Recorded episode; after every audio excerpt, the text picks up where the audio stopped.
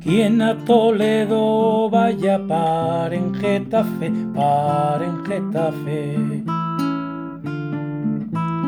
Quien de Madrid se aleja, vuelva Getafe, vuelva Getafe. Mi Getafeña, aunque seas villana, serás mi dueña, serás mi dueña.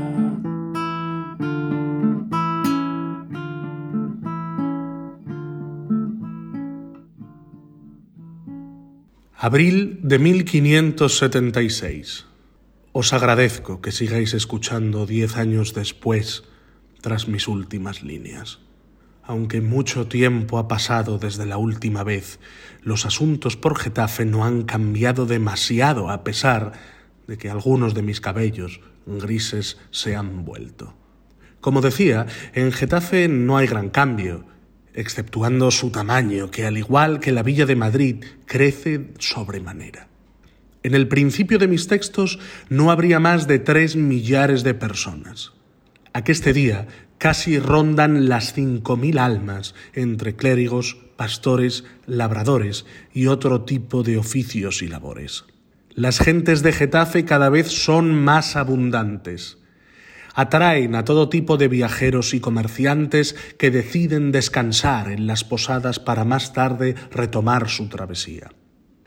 Recordad que aqueste lugar es cruce de caminos y todo tipo de personas e historias corren por sus calles.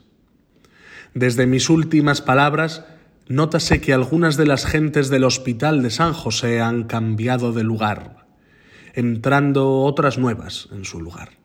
Allá las que fueran Catalina y María jóvenes por entonces en el hospitalillo, mujeres de bien son ahora.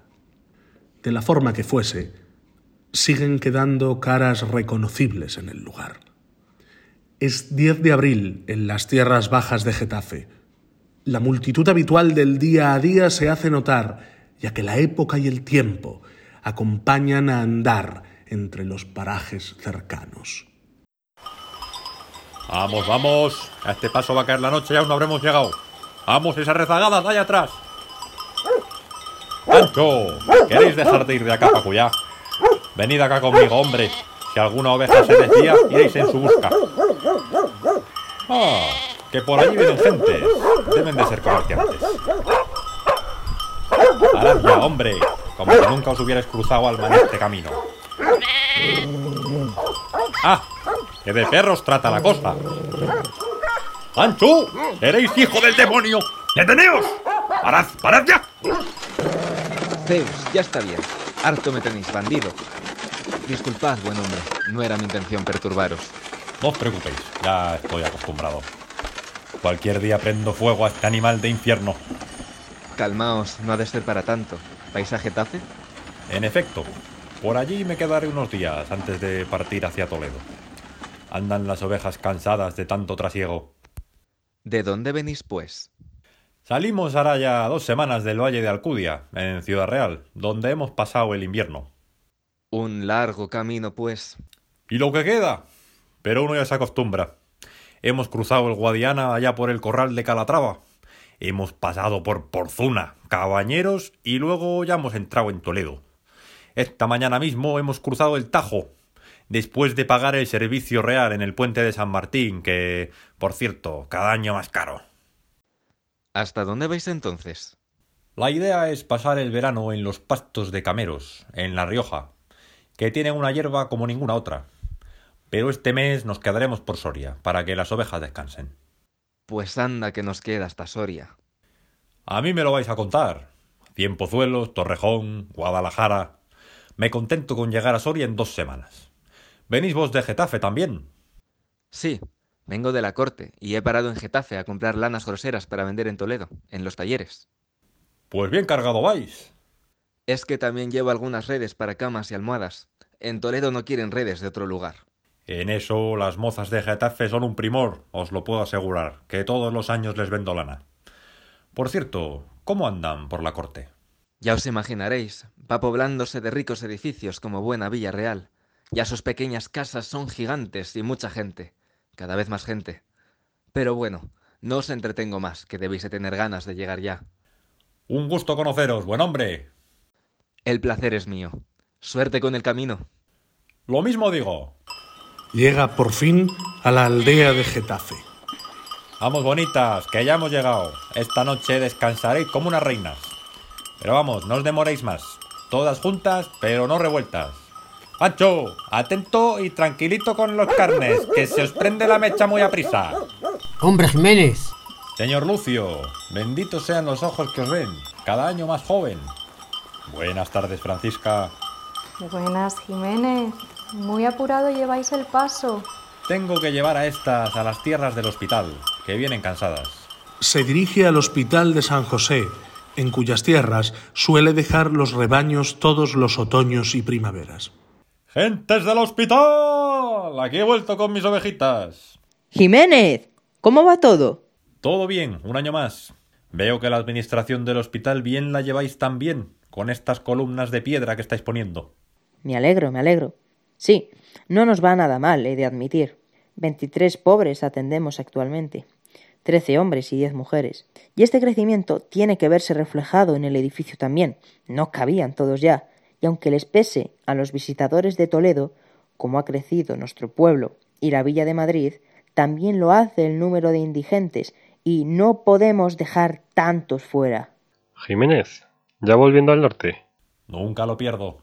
¿Cómo me alegra veros aquí de médico, Juan Bautista? ¿La familia? ¿Cómo está? Muy bien, gracias. Jerónima, mi esposa, reluciente. Los familiares de mi anterior mujer, Ana, que está en el cielo, pues ahí se mantienen. Y mi hermana Isabel en Madrid sigue. En la calle mayor vive con su esposo, el pintor, Diego Urbina. Y la menor de sus seis hijos, ocho primaveras tiene ya. No paran de crecer. Me alegro de veras. Ha sido un placer veros, pero ahora iré al mercado, que necesito de algunos enseres, que aún me queda camino hasta Soria. Aquí os dejo las ovejas. Así lo hace, y por el camino encuentra una muchacha conocida. Benditos los ojos que os ven, jovencita. Antes de llegar a Getafe no hacía más que pensar en vos y vuestras redes. Tenía tantas ganas de volver a veros. Qué fácil es reconoceros por vuestra voz, Jiménez. Una suerte que la cañada real galiana haga parada en Setafe. La villa suena tan distinta cuando ovejas, vacas, cabras, caballos y burros toman las calles. Allá por donde vamos, huella dejamos. ¿Cómo os va el oficio? De maravilla, mejor aún que la última vez que nos vimos. Mis redes famosas se han hecho incluso en Madrid. Dicen que mis manos parecen divinas, que es algo inaudito que una cieguita teja jerga. Recibo muchas visitas por ello. A veces yo tampoco me lo explico. Bien sabéis que yo por muchos pueblos paso y mucha cosa rara veo, pero nunca nada me ha asombrado tanto como lo que hacéis. ¿Contáis con la ayuda de alguien? Sí, pastor. Mis señores padres, cuando vieron que el negocio de las redes iba mejor, decidieron hacerse con un Lázaro. El mozo del ciego un punto sabe más que el diablo. Pero a mí, ayúdame mucho. Si hoy me he acercado hasta aquí, no es más que por vos y vuestra inestimable lana. Si no a él, solo hubiera mandado. Alégrome de que os vaya así de bien y podáis seguir dedicándoos a lo vuestro. Tocada estáis por la gracia divina. Podría decirse, ¿no tendréis por casualidad lana de oveja merina? Ya sabéis que no es época. Cuando baje de Soria en otoño, preparada la tendréis. Si de oveja merina es, mejor producto sacaréis. Muchas gracias, pastor. De oro voy a hacerme con producto de tan alta calidad. Siga cuidando de esas ovejas que tiene y tanto le dan. Hasta la próxima. Hasta el otoño que viene. Mirad a la cieguita, qué apañada la niña al final. Sí, sí, que lo digáis, hermanita. Ciega ha seguido, pero muy bien parada. Y pensar que de no haber sido por nuestra tía, sus padres la habrían abandonado haya diez años. Sí, ved que cegó bien niña y dice no recordar haber visto nunca, pero qué maravilla. Es cosa digna mirarla trabajar, es como si tuviese vista. Absolutamente. Ay, acompáñame por pescado, por favor. Acabo de recordar que me lo ha pedido mi esposo hoy para cenar. Ay, hermana, yo mejor os espero aquí. En este embarazo estoy que no soporto ese olor. Me dan unas náuseas terribles. Sí, a mí lo mismo me pasó con la niña. Yo creo que será mujer vuestro bebé, para hacer compañía a los dos varones mayores. Espero que no lo sea, que por mujeres bastantes disgustos hemos pasado ya nuestra vida, vos y yo misma. Pero quién sabe, hermanita, ya pronto lo veremos. Ay, hermanita, miradnos, ya casadas, con dos hombres buenos. ¿Quién lo diría? Con lo preocupada que estabais cuando conocisteis a Juan de Úbeda. ¿Qué habrá sido de él? Ni me lo nombréis, pues es casi nombrar al diablo. Ni lo sé, ni me interesa. Jiménez vuelve al hospital a saludar al ama María Galeote, que antes se encontraba imbuida en otras tareas. El pastor aprovecha para preguntarle por una posada o mesón donde pernoctar. Buenas tardes, María. Antes he visto a los hombres, pero me faltabais vos. ¿Qué tal os va? Buenas, Jiménez. Un gusto teneros por aquí. Ya sabe que en el hospital pocas cosas cambian de un año para otro. Nuevos enfermos, alguna que otra obra. Pero la esencia persiste. Saber mantenerse no es poca cosa. ¿Sabríais decirme algún lugar donde pasar la noche? Ay, posadas hay varias en aquesta villa, pero no cualquiera es recomendable. Bien sabréis que hay muchas tomadas por tasqueras. Esas no me interesan. Baje, pues, esta calle y al final de ella, a mano izquierda, encontrará una posada tranquila donde poder descansar. Allá iré, pues. Muchas gracias, María. En unos días sabremos de continuar el camino. Que le vaya bien. Con Dios. Con Dios.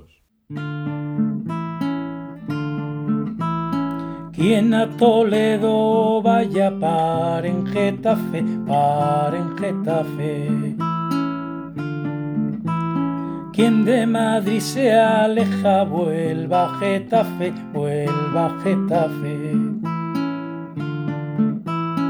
Mi getafeña, aunque seas villana, serás mi dueña, serás mi dueña.